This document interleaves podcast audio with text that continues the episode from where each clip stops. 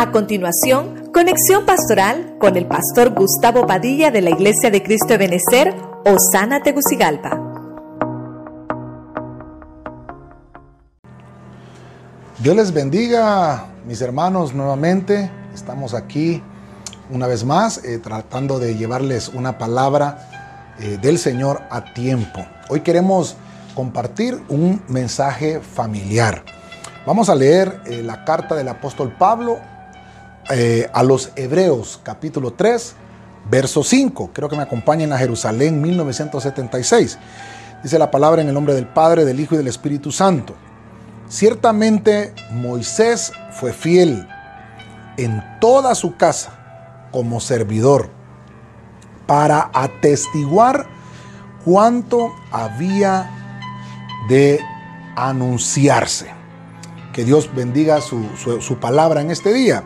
Eh, usted sabe que siempre tratamos eh, de trasladarles un, tema eh, familiar los viernes y hoy queremos ver ese punto familiar y me gustó esa frase en esta Biblia, en toda su casa como servidor. ¿Cómo vemos a, a Moisés?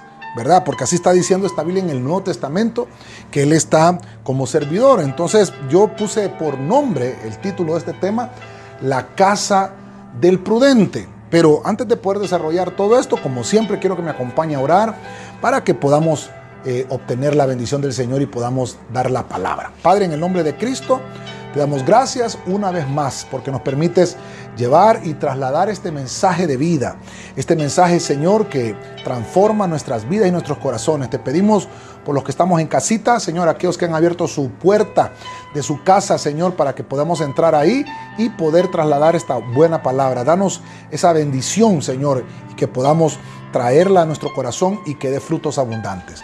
Gracias, Señor, en el nombre de Jesús. Amén y amén. Gloria al Señor. Nosotros estamos declarando a, Cristo como el Señor de nuestra casa. Hoy que estamos en este tiempo me va a servir mucho porque estamos en este tiempo eh, encerraditos en casa. Entonces vamos a ver las casas de los prudentes. Nosotros que somos cristianos y que somos justos delante del Señor, pues sabemos que tenemos esa bendición. La prudencia tiene que acompañar a los hijos de Dios. La prudencia tiene que estar en nosotros que somos cristianos. Esa palabra prudente eh, es una persona que piensa acerca de los riesgos posibles que pueden conllevar ciertos acontecimientos o actividades y adecua o modifica su conducta para no recibir o producir perjuicios innecesarios. Ese es un prudente. O sea que él avisora con tiempo, planifica, y obviamente está preparado para cualquier cosa. Y yo sé que esto me va a servir mucho por lo que quiero trasladarle el día de hoy, que tal vez no muchos estábamos preparados. Yo creo que nadie en el mundo estaba preparado para lo que estamos viviendo en esta cuarentena. Pero quiero trasladarle esto. Cómo nosotros tenemos que traer la Biblia, porque tal vez nos preparamos en la congregación oyendo la palabra, entonces traer esa palabra para que podamos eh, obviamente ponerla en práctica y que no vengan cosas que vengan a, perjudicarnos porque nos declaramos hijos prudentes. Entonces, voy a, voy a desarrollar el primer punto. Quiero que me acompañe a 1 de Corintios 16, 19, Biblia de las Américas. Las iglesias de Asia os saludan. Aquila y Priscila con la iglesia que está en su casa os saludan muy afectuosamente en el Señor. Entonces voy a tratar de, trasladarle esto que yo estaba viendo, cómo una casa de un prudente obtiene beneficios. Entonces el primer punto que quiero ver aquí con ustedes, el vínculo familiar. Mire usted este vínculo familiar. Por eso es que nosotros que estamos en casa, eh, podemos obtener los beneficios. Dice que habían saludos familiares. Y yo sé que usted tal vez me está diciendo, ya no nos vamos a poder saludar como nos saludábamos antes. Pero mire usted que, aquí Pablo dice, las iglesias de Asia lo saludan. Y también en Priscila y Aquila tienen una iglesia en su casa. Ah, nosotros ahorita estamos en una iglesia en nuestras casas, cada uno de nosotros. Dice, ellos lo saludan también afectuosamente. Quiere decir, quiere decir que no solamente tenemos que estar presencialmente para, para darnos una salutación o un saludo afectuoso, como lo menciona aquí Primera de Corintios. Simple y sencillamente, también lo podemos hacer en estos momentos que estamos virtuales, que usted esté en su casa también o que por medio de una llamada telefónica usted le habla a sus familiares y le da un saludo, dice aquí, afectuoso.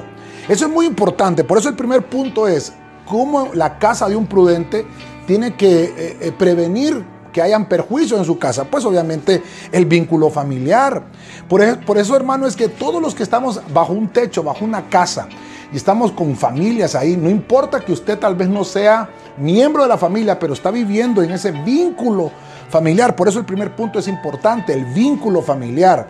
Todos los que están ahí, los que trabajan en su casa, eh, tal vez sirvientes, qué sé yo, los que usted tiene bajo su vínculo familiar. Ahí dice ahí saludos familiares, tiene que haber. Por ejemplo, ahorita hermano, que yo sé que estamos en casa todos y nos vemos todo el día, todos los que estamos en casa, y a veces nos levantamos en la mañana y ya no nos queremos decir buenos días.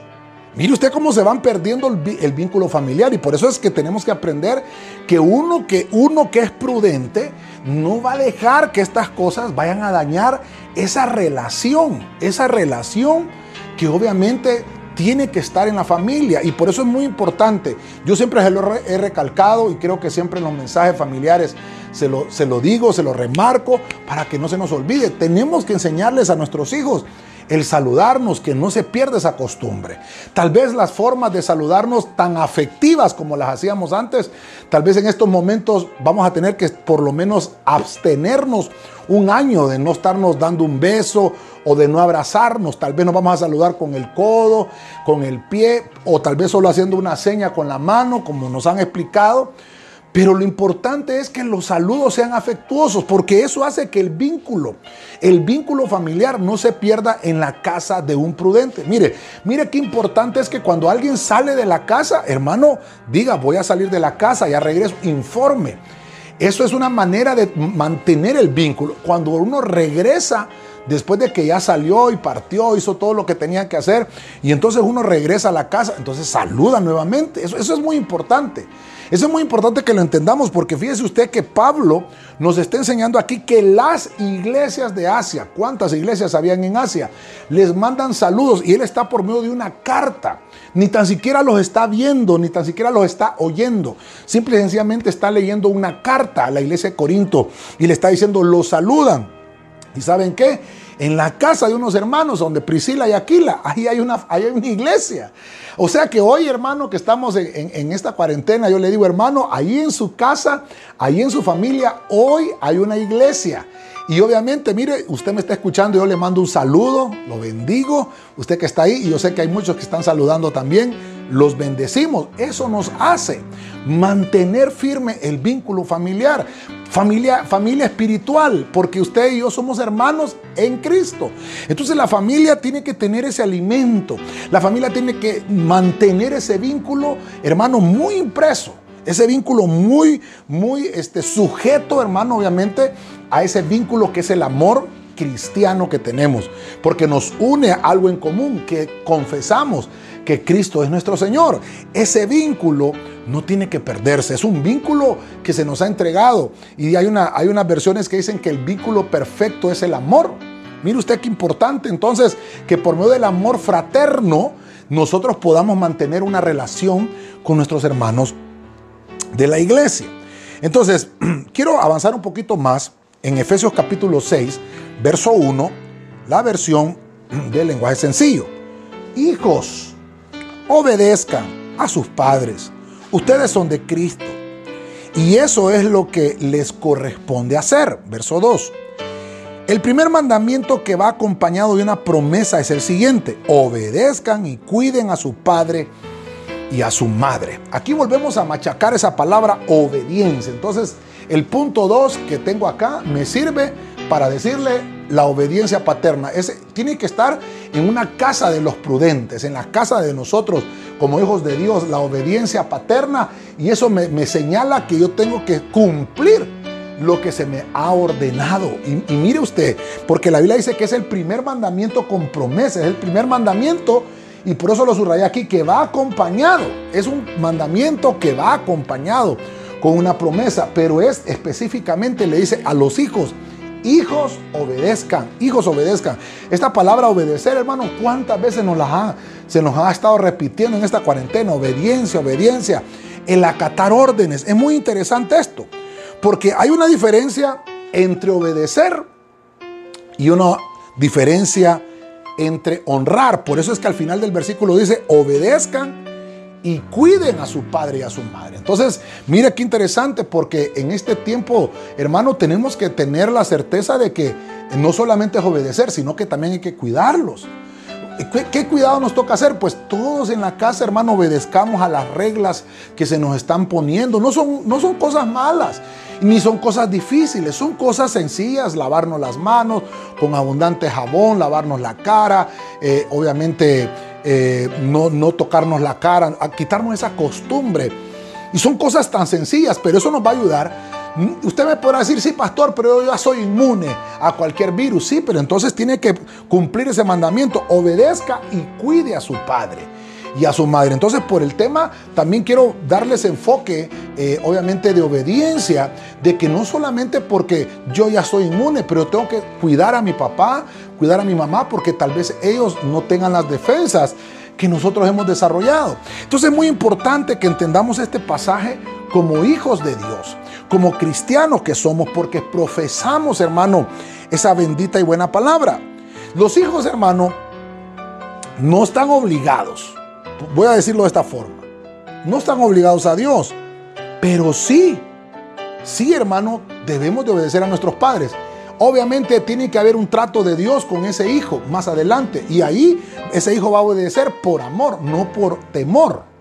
Porque qué terrible fuera, hermano, que obedeciéramos a nuestros padres por temor y no por amor. Por eso es que le digo que no, es que no hay una obligación entera. Si tú tienes, tú tienes un, libre albedrío, que tú puedes hacerlo y si, también no lo quieres hacer, no lo hagas. Pero qué importante es cuando lo, lo hacemos en obediencia y lo hacemos por amor, porque entonces quiere decir que yo estoy cumpliendo lo ordenado y me convierto en una persona responsable. Me convierto en una persona, hermano, que estoy honrando mi familia, que estoy honrando el nombre que porto, porque eso también es, es importante. Cuando nosotros damos el nombre a una persona, entonces nos identificamos con una familia. Mire qué importante. Entonces quiere decir que esto en una casa normal usted se identifica con esa familia.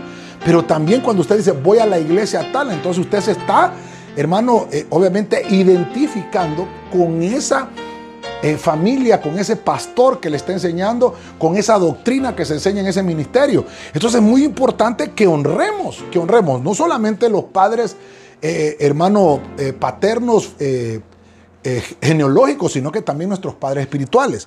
Pero fíjense que Pablo le escribe a su hijo Timoteo, 1 Timoteo 5:14, mire lo que dice.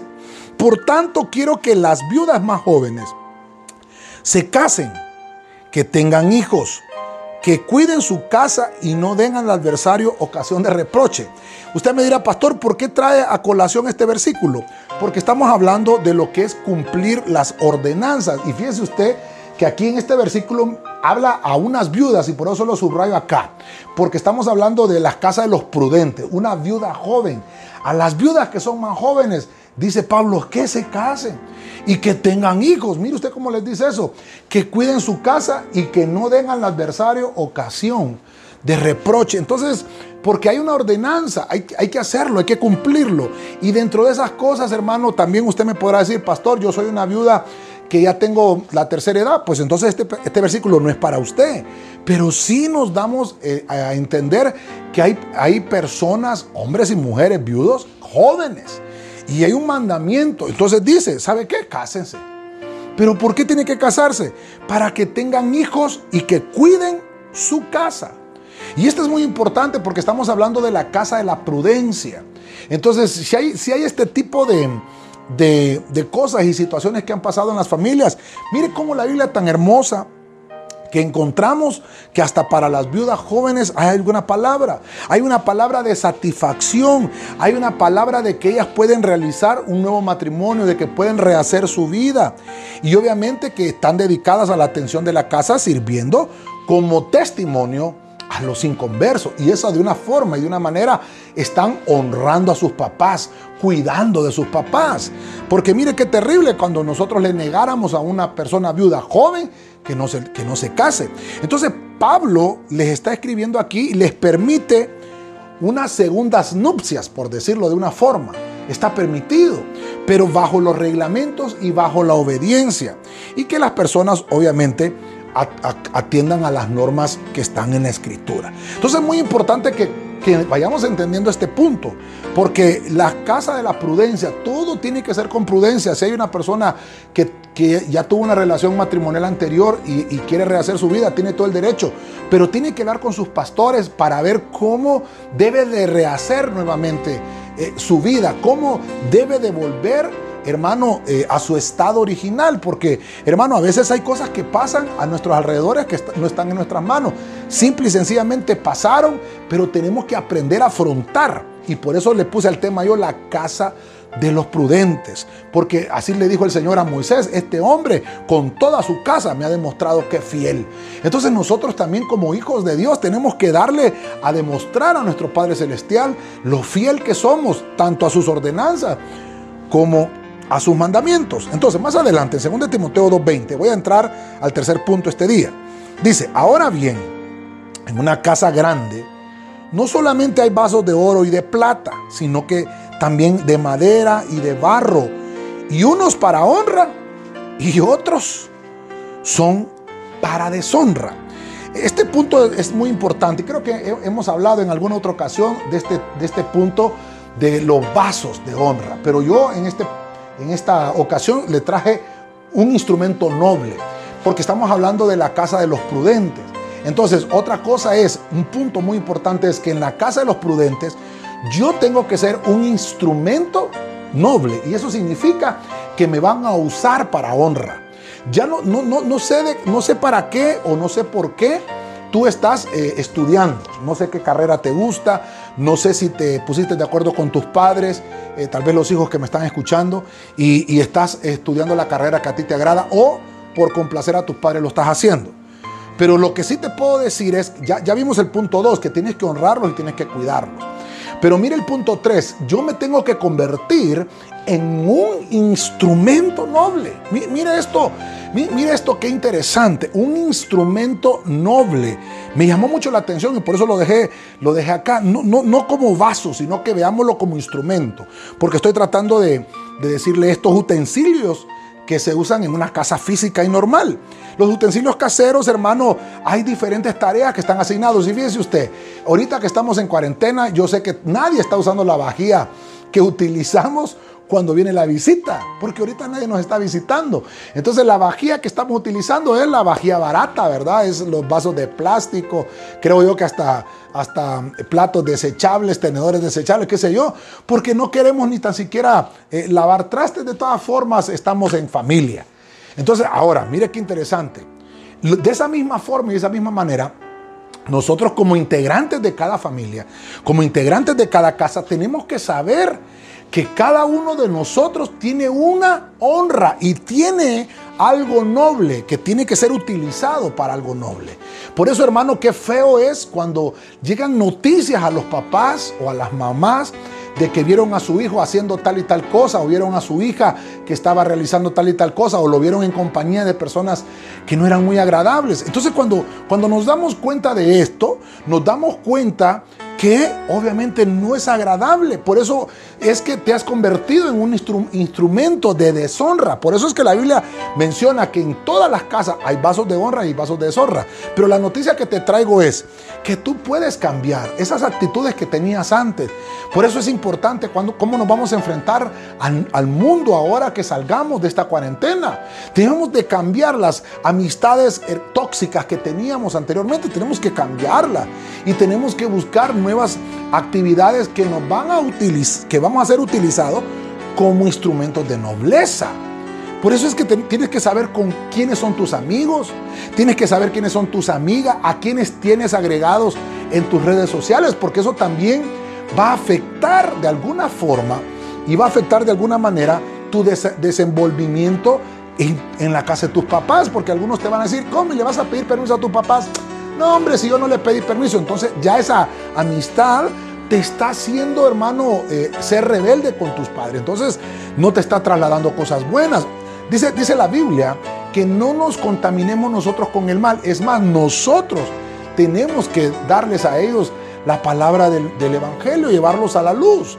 Muy importante porque entonces me está diciendo la Biblia que nosotros tenemos que conformarnos con hacer las cosas bien, conformarnos en que somos instrumentos, que somos vasos en las manos del Señor para honra. Yo bendigo y felicito a todos aquellos hijos, hijas, este, que obviamente están honrando a sus papás, que están obteniendo buenas calificaciones, ya sea en la universidad, en el colegio, en la escuela.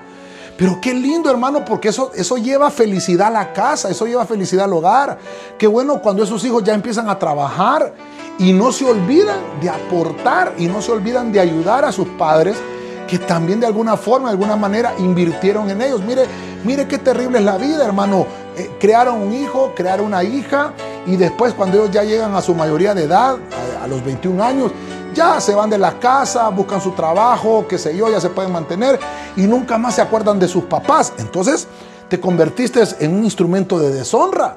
Yo creo que aquí es donde debemos de, ponernos a pensar y, de analizar que si, estamos actuando con prudencia. Por eso esa palabra prudencia me llamó la atención y traté de enfocar todos estos versículos que le estoy leyendo con esa palabra. El prudente es aquel que avisora que van a venir cosas, pero que va a tratar de que no sean perjudiciales para su familia. Ese es el prudente.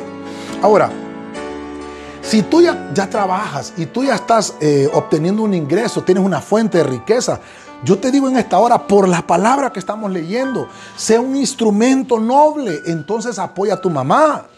No, pastor, yo ya me casé y tengo mi responsabilidad con mis hijos. Ok, excelente. Primero entonces van a ser ellos, pero sí tienes que siempre, si puedes, también ayudar a tus padres. No te olvides de ellos, aunque estés casado, aunque estés casada. Y esto es muy importante porque las esposas y los esposos tienen que ponerse de acuerdo.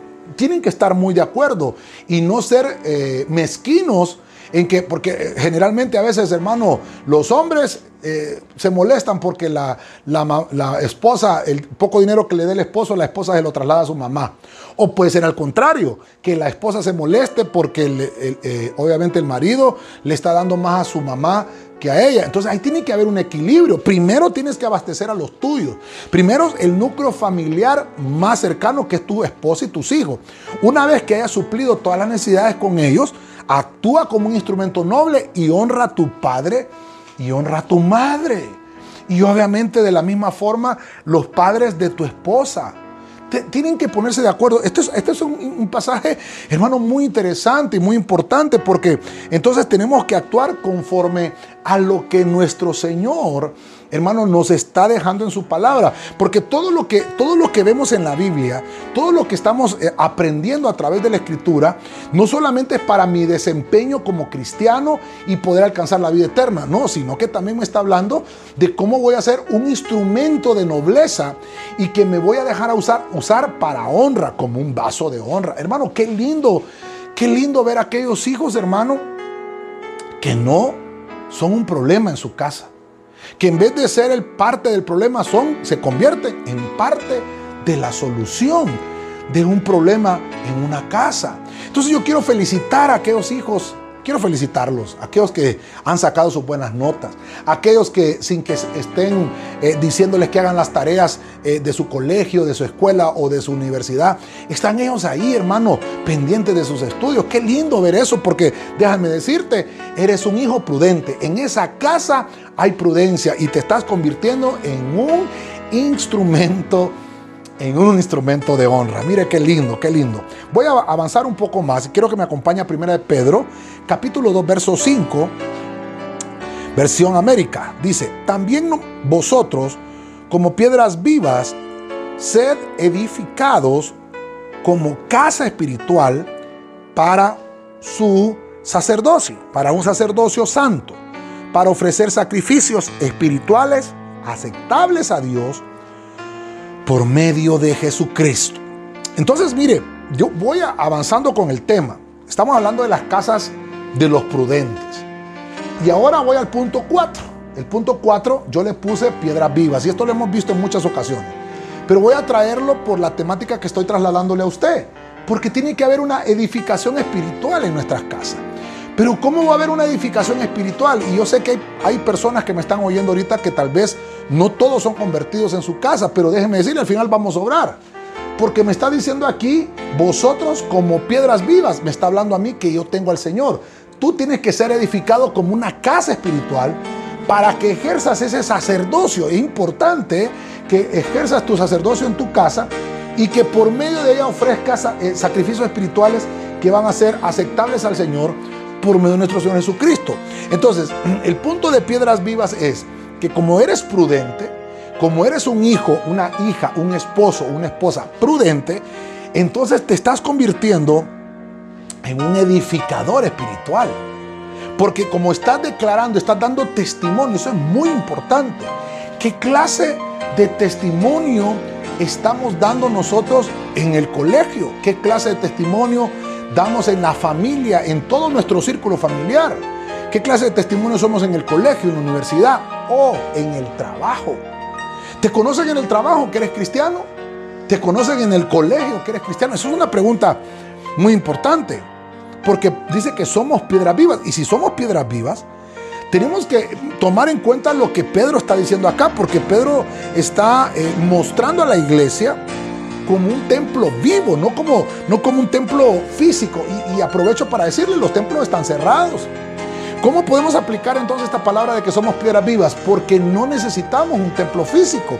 Necesitamos también entender que somos, somos templo y morada del Espíritu Santo. Va a llegar el momento que nos congreguemos y va a llegar el momento que estemos presencialmente. Pero por, lo, por, por ahora lo que nos toca es, hermanos, declarar que nuestro Señor Jesucristo es el fundamento de nuestra relación y que nosotros somos piedras vivas de, de, esa iglesia y por lo tanto estoy edificando espiritualmente tanto mi familia como la familia del Señor en una congregación. Entonces, cada uno de los que somos creyentes somos miembros de esa iglesia, somos miembros de ese cuerpo de Cristo. Y máxime si tú ya te convertiste y te bautizaste. Entonces e, ese bautismo ya te hizo cambiar de dimensión y ahora perteneces, hermano, estás injertado en el cuerpo de Cristo. Entonces es muy importante que entendamos esto porque en nuestra sociedad, que obviamente es una sociedad individualista, es fácil, es fácil olvidar nuestra interdependencia. Porque mire usted cómo, cómo podemos valorar hoy en día lo que estamos viviendo, cómo no podemos ser independientes, tenemos que ser interdependientes. Porque si el, obrero en el campo no, no, no, siembra, nosotros no nos va a poder llegar ningún fruto de cosecha. Entonces dependemos del que trabaja allá en el campo. Dependemos de, los que eh, trabajan haciendo insumos para, nuestro vivir. Por ejemplo, eh, los que trabajan haciendo cuadernos. Si ellos no trabajaran haciendo cuadernos, ¿en qué anotáramos eh, nosotros nuestros estudios escolares o, colegiales o hasta universitarios? Aquellos que, que han avanzado en el camino más que nosotros o ya pasaron por el camino de nosotros y dejaron libros escritos. Tanto así que hay libros de matemáticas, hay libros de ciencias, hay libros de, hermano, de, de, psicología, de filosofía, de ciencias naturales, de física elemental, eh, de cálculo, porque hubieron hombres que se dedicaron a trabajar y dejaron plasmado eso. Entonces, no podemos ser interdependientes. Ahora, pasémoslo al espiritual. Nos dejaron la Biblia, hombres de Dios que atravesaron también circunstancias y que no puedo decir, ah, yo no necesito leer la Biblia para ser un buen cristiano. Claro que lo necesitamos. ¿Por qué? Porque somos piedras vivas. Mire qué importante este punto. Porque pertenecemos a una edificación espiritual. Entonces necesitamos de la comunión de unos con otros. El consejo de otro hermano. Fíjate que estoy pasando esta tribulación, estoy pasando este, esta esta etapa de mi vida y no sé cómo hacerlo. Pues mira, yo pasé por ahí y te puedo dar un consejo. Entonces, no somos independientes, somos interdependientes. Es más, necesitamos del poder del Espíritu Santo en nosotros para ser prudentes. Ay, hermano, mira qué lindo, necesitamos a Cristo en nuestras casas. Y necesitamos a Cristo en nuestra familia para ser prudentes y que ese espíritu nos dé sabiduría para poder tomar las mejores decisiones que obviamente tenemos que tomar como hijos. Todos en esta vida, todos en esta vida, yo se lo he enseñado muchas veces a la iglesia, somos el producto de las decisiones que hemos tomado a lo largo de nuestra vida. Así que este punto en el que estoy todavía acá es el punto 4, es muy importante, porque unidos, unimos, si nosotros nos unimos, unimos todos nuestros esfuerzos, serán multiplicados. Si nos unimos como familia, todas las cosas van a ser más fáciles. Pero si solo, solo uno en la casa hace todo, obviamente ese, ese que hace todo se va a cansar. Entonces todos tenemos que aportar algo. No somos independientes. Nos necesitamos unos a otros. Necesitamos que nos den palabras de aliento. Necesitamos que nos estén dando palabras, hermano, también, eh, obviamente, palabras que lleguen a nuestra alma y a nuestro corazón para que podamos desarrollarnos como familia. Y el día de mañana, hijo, hija que me estás oyendo, y te toque a ti hacer un, hogar, casarte, tener un matrimonio, tienes que corregir los errores que vistes tal vez en tu casa, porque no hay casas, hermano, perfectas. Pero lo que debemos de tratar entonces es que en nuestras familias que estamos formando y que estamos creciendo, no, no cometer los mismos errores que vimos cometer a nuestros padres. Nos tienen que servir de escuela porque estamos edificando nuestra familia. Mire qué, qué, hermoso lo que podemos aprender a través de la Biblia. Y, y quiero que vayamos a 1 Corintios 14:35 en la versión de las Américas. Y si quieren aprender algo, que pregunten a sus propios maridos en casa. Porque no es correcto que la mujer hable en la iglesia. Aquí estoy entrando a un punto eh, álgido. Este punto le puse yo guía paterna. Voy a tratar de, mostrarle algo muy interesante, porque aquí es que yo tengo que aprender en casa. Y ahorita que estamos en esta, ya, ya tenemos el día 61, hermano, de estar en casa, Dios santo, cómo han pasado estos dos meses, ¿verdad? Pero mire, ¿cuántas cosas hemos aprendido en casa? Dice que la mujer dice que tiene que callar en la iglesia, pero tiene que ir a aprender o preguntarle a su marido cuando estén en casa. Mire qué importante. Ahora, ahora, voy a dejarle esto. Mm, yo quiero tratar de, enfocarle este punto como, como, como, se lo estoy poniendo, como una guía paterna. El hombre es el, el llamado a enseñarle a sus hijos en casa. El hombre es el llamado a enseñarle a su esposa en casa. Eso implica entonces que el que tiene que estar más preocupado en el altar, en las cosas espirituales, en la lectura de la palabra, en, aprender la doctrina, es el hombre. No estoy diciendo aquí que la mujer no tiene que predicar, no está diciendo la Biblia que la mujer no tiene que, ejercer un ministerio. Está hablando de que pregunte a su marido como una señal de una prudencia. Por eso el tema, prudencia. Porque está hablando con prudencia. Se estaba dando el caso que en Corintios las mujeres no tenían prudencia. Alguien me dirá, pastor, yo conozco iglesias que la mujer no puede predicar perfecto, pero entonces sí pueden enseñarle a los niños. Y entonces, ¿cómo es que, cómo es que le puede enseñar a los niños, pero no puede predicar? Sí puede ejercer. La Biblia dice que lo que no puede ejercer la mujer es el apostolado. Tal vez aquí nos vamos a meter en líos con algunos, pero, pero eso es lo que enseña la Biblia. La mujer puede ser pastora, la mujer puede ser evangelista, la mujer puede ser maestra. Mire qué terrible lo, que tenemos que, ver es qué es lo que nos enseña la Biblia. Y, una de las cosas muy importantes es que esa mujer tiene que tener cobertura. Por eso es que le dice que la mujer pregunte en su casa. Le está diciendo que esa mujer sea prudente, que esa mujer le pregunte a su cobertura.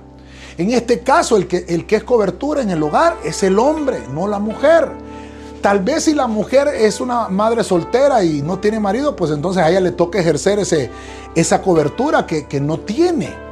Pero debe de buscar una iglesia, debe de buscar, hermano, eh, alguien que la aconseje también, porque dice aquí que si la mujer quiere aprender algo, tiene que preguntarle a su marido, tiene que preguntarle por el tema, ¿verdad? En la prudencia, en la forma de prudencia, cómo poder desarrollar el ministerio que está puesto en sus manos. Porque mire qué lindo, aún en el Antiguo Testamento, aún en el Antiguo Testamento que veíamos que la mujer no, no era tomada en cuenta, vemos a una mujer, vemos a Débora, ejerciendo, hermano, ejerciendo el ser juez. Mire qué terrible.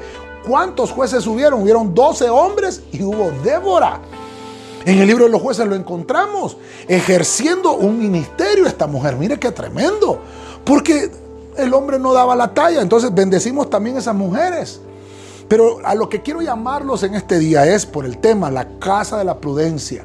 Que tengas tú esa, esa, esa sensibilidad espiritual de entender que un hombre tiene que cubrirte. Lo que está prohibiendo aquí el apóstol Pablo es la discusión desordenada que podía perturbar el servicio dentro del ministerio o dentro de la iglesia. Entonces le dice a la mujer, ¿sabes qué? Si no entiendes esto, entonces pregúntale a tu marido cuando estés en casa. Y usted me dirá, pastor, si yo, no tengo marido, entonces pregúntele al pastor y dígale, pastor, mire, quiero que me atienda o quiero que la pastora me, explique también qué es lo que tengo que hacer. No entiendo estas cosas, no entiendo de, cómo debo de, de hacer esto. Entonces Pablo, el mandato que Pablo está dando acá, entonces no está diciendo que la mujer no tiene que ejercer un ministerio, quiero recalcar eso, sino que le está diciendo que no se vea metida la mujer en situaciones embarazosas. Pero mire, voy a, reforzar este punto que le estoy hablando en 1 Timoteo 5:17, la Arcas Fernández, quiero reforzar esto. Dice, los responsables que desempeñan con acierto el cargo de dirigentes en la iglesia merecen un trato especial sobre todo los que se afanan en la proclamación del mensaje y en la enseñanza. Verso 18, ya lo dice la escritura, no pongas bozal al buey que tría y también el que trabaja tiene derecho a su salario. Aquí podemos hablar Aquí podemos hablar un montón de cosas, pero lo que quiero recalcarle con este versículo es, dice aquí, la proclamación del mensaje y en la enseñanza. Entonces, quiere decir que por, el punto que estoy tratando, no solamente el hombre puede enseñar, puede enseñar la mujer. Es más, vemos a Cristo que está diciendo en Mateo 28, vayan por todo el mundo y prediquen este evangelio a toda criatura, pero no está diciendo que solo vayan los hombres. Le está dando el mandato a todos, hombres y mujeres. Y, y ahora, mire qué interesante, porque entonces dice que los que son responsables de desempeñar el cargo de dirigentes en la iglesia, porque entonces puede haber un liderazgo de la mujer en la iglesia. Nosotros en la congregación tenemos el ejército de mujeres. Nosotros en la congregación tenemos también parejas que coordinan equipos y obviamente está el esposo y la esposa. En este caso el hombre atiende las cosas del hombre y la mujer atiende las cosas de las mujeres. Entonces sí también se les tiene que otorgar cierta responsabilidad. Entonces dice aquí, las que tienen ese cargo, que dirigen la iglesia, tienen que hacerlo, hermano, y tienen que recibir también ellos un trato especial. Ah, entonces, mire, esto le estoy poniendo el equilibrio aquí con ese punto de la guía paterna. Porque quiere decir que dentro de la congregación yo me puedo convertir como pastor en alguien que necesita un padre espiritual, que la pastora se puede convertir en una madre espiritual para aquel que la necesita. Entonces, eso es una guía paterna. Es darle la guianza, es que se aprende también dentro de una casa llamada iglesia. Mire, mire qué importante y mire qué interesante es esto, porque tenemos que entender dos cositas que nosotros enseñamos siempre en las doctrinas en la iglesia. Está el sistema de la gracia y está el sistema de gobierno. Esas dos cosas muy importantes. ¿Qué es el sistema de la gracia? Pues en el sistema de la gracia es que todos somos hermanos. No hay distinción, hombre y mujer. Eso es el sistema de la gracia, no hay distinción. Pero está el sistema de gobierno. El sistema de gobierno. ahí sí existe un pastor, existen los ancianos, los diáconos, existen los líderes de la congregación. Y obviamente ahí hay rangos. Ahí sí existe entonces en el sistema de gobierno, eh, obviamente cómo se van a manejar ciertas cosas dentro de la de la congregación. Entonces, esto, esto mire qué importante. Y yo sé que el tiempo tal vez no nos ajusta porque me está caminando el tiempo y quiero abarcar todo lo que, lo que quiero dejarle. Pero mire qué importante es que nuestra casa se convierta en una casa de prudentes, en una casa de la prudencia. Que todo lo que desempeñemos, que todo lo que nos desarrollemos y hagamos, sea mano con prudencia. Quiero que vaya acompañándome. Primera de Pedro 4:17 en la versión Corona de Jerusalén. Oiga lo que dice. Porque ha llegado el tiempo de comenzar el juicio por la casa de Dios. Pues si comienza por nosotros, ¿qué fin tendrán los que no creen en él, en la buena noticia de Dios?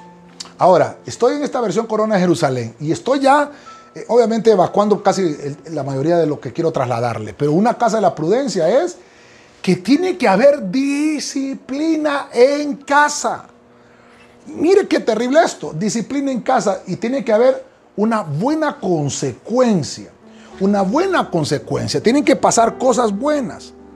¿Por qué? Porque una disciplina, yo no estoy hablando de disciplina en el sentido de castigo, estoy hablando de disciplina en el sentido de formar hombres y mujeres en nuestra casa formar hombres y mujeres de bien en nuestra familia. De eso estoy hablándole. Si no hay disciplina en la casa, nuestros hijos no se van a formar, sino que en vez de ser bien creados, van a ser mal criados. Mire qué terrible esto. Entonces, el punto es que, yo quiero trasladarles que si yo tengo disciplina en la casa, les voy a crear una buena consecuencia a mis hijos, porque ellos van a, a tener éxito allá afuera. Ellos se van a poder desenvolver en cualquier ámbito social. Por eso es que yo tengo que enseñarle a saludar a mis hijos. ¿Dónde se le enseña eso? En casa. Por eso es que yo tengo que enseñarle disciplina. Tengo que enseñarle que tiene que bañarse. Tengo que enseñarle que se lave los dientes. Tengo que enseñarle eh, que esté bien vestido. Tengo que enseñarle un montón de cosas. Cuando yo lo he disciplinado, a, tanto a mi hijo como a mi hija, ese hijo y esa hija va a crecer. A tal grado que cuando ellos ya maduren, ellos van a, a tener que tomar sus propias decisiones. Y va, y va a ser en base a la disciplina que tú y yo les enseñamos a nuestros hijos en casa. Hermano, ya no podemos enderezar un, árbol que creció torcido, ya no se puede. Va a ser muy difícil y va a ser muy complicado hacer eso. Pero mientras el árbol está creciendo, tú puedes, y, está, estás viendo que se está torciendo, puedes enderezarlo todavía. Creo que los que son agrónomos saben un poco de esto, ¿verdad? Pueden ponerles algunas varas, amarrarlos para que se enderecen. Eso, eso es parte de la disciplina, parte de lo que tenemos que enseñarle en casa. Mire, tal vez no, no me dio tiempo de anotárselo, pero le traje cuatro cositas. ¿Por qué tenemos que hacerlo y por qué tenemos que disciplinar a nuestros hijos en casa? Por cuatro razones. Una es para mostrarnos el potencial que, pueden, que pueden tener nuestros hijos. A medida que ellos se van disciplinando, ellos van entendiendo, uno, el potencial que tienen, hermano, y que pueden desarrollar. Y obviamente que ese potencial no lo vayan a usar para las cosas malas. Número dos, para que los podamos animar y que ellos se puedan alejar de cosas que los van a dañar en la sociedad que se van a enfrentar y que puedan depender únicamente del Señor. Entonces es muy importante animarlos a que se alejen de las cosas que lo van a dañar para enfrentarse a la sociedad. Número tres, tenemos que prepararnos y la disciplina nos va a ayudar para que ellos se preparen a enfrentar tentaciones y obviamente a situaciones difíciles que van a venir, porque eso, eso no lo podemos obviar. Ahí van a venir cosas difíciles en las cuales ellos tienen que enfrentarlas. Y si nosotros no les hemos enseñado, lastimosamente, hermano, ellos no lo van a poder hacer. Tiene que haber una responsabilidad nosotros como padres. Número cuatro, tenemos que disciplinarlos para que para ayudarlos a permanecer fieles y enseñarles a depender de Dios. Esto es muy importante. Si nosotros como creyentes necesitamos disciplina terrena, en este caso eh, obviamente la tienen que dar nuestros padres en nuestra casa, ¿cuánto más entonces necesitaremos disciplina en el ámbito espiritual en, en nuestra iglesia? Por eso es importante que nos congreguemos y por eso es importante que, que nosotros pertenezcamos a la iglesia. Porque aparte de la, de la, formación que tuvimos en nuestros hogares, que fue una formación que nos va a servir para desempeñarnos en la vida, también necesitamos de consejeros espirituales para podernos de desempeñar en la sociedad. Entonces es muy importante, este punto es muy importante, el punto de la disciplina en casa, que es obviamente esa disciplina nos va a enseñar a que vamos a tener buenas consecuencias, que lo que me enseñaron mis padres, hermanos, no fue en vano, todo lo que nuestros padres nos han enseñado, tenemos que valorarnos. Hay cosas que obviamente por lógica humana usted tiene que saber que no son buenas, y si usted ve que sus padres han hecho cosas que no son buenas, usted no las imite. Pero entonces solamente extraiga las cosas buenas. La Biblia dice, examínalo todo y retén, y retén lo bueno. Entonces, mire, voy a finalizar con un pasaje que me gusta mucho, Apocalipsis capítulo 3, verso 20. Voy a leerlo en la versión del lenguaje sencillo. Dice el Señor, yo estoy a tu puerta y llamo. Si oyes mi voz y me abres, entraré en tu casa y cenaré contigo. Este versículo, eh, hermano, ya lo hemos estudiado, lo hemos leído en escatología y en un montón de cosas en Santa Cena también, pero hoy quiero leérselo por el tema que estamos desarrollando, eh, obviamente eh, trasladarlo a la familia. Sexto punto, Jesús está a la puerta, a la puerta de la casa del prudente. Y entonces dice, dice la Biblia que Él está diciéndote, ¿sabes qué? Ábreme la puerta. Yo soy el que tengo la salida. Ay, hermano, eso me gustó mucho. Porque el único que puede ofrecernos salida es Jesucristo. En estos momentos difíciles, por eso dice, yo estoy a tu puerta y te estoy tocando la puerta, te estoy llamando. Así que usted, hermano, que está hoy ahí en su casa, tal vez su familia me está oyendo y tal vez está con su familia escuchando este mensaje. Y tal vez su familia no son convertidos, entonces le tengo buenas noticias. Déjeme decirle, Jesús está en este momento en la puerta de tu casa porque eres un hombre prudente, porque eres una mujer prudente que tú ya le abriste la puerta en tu familia.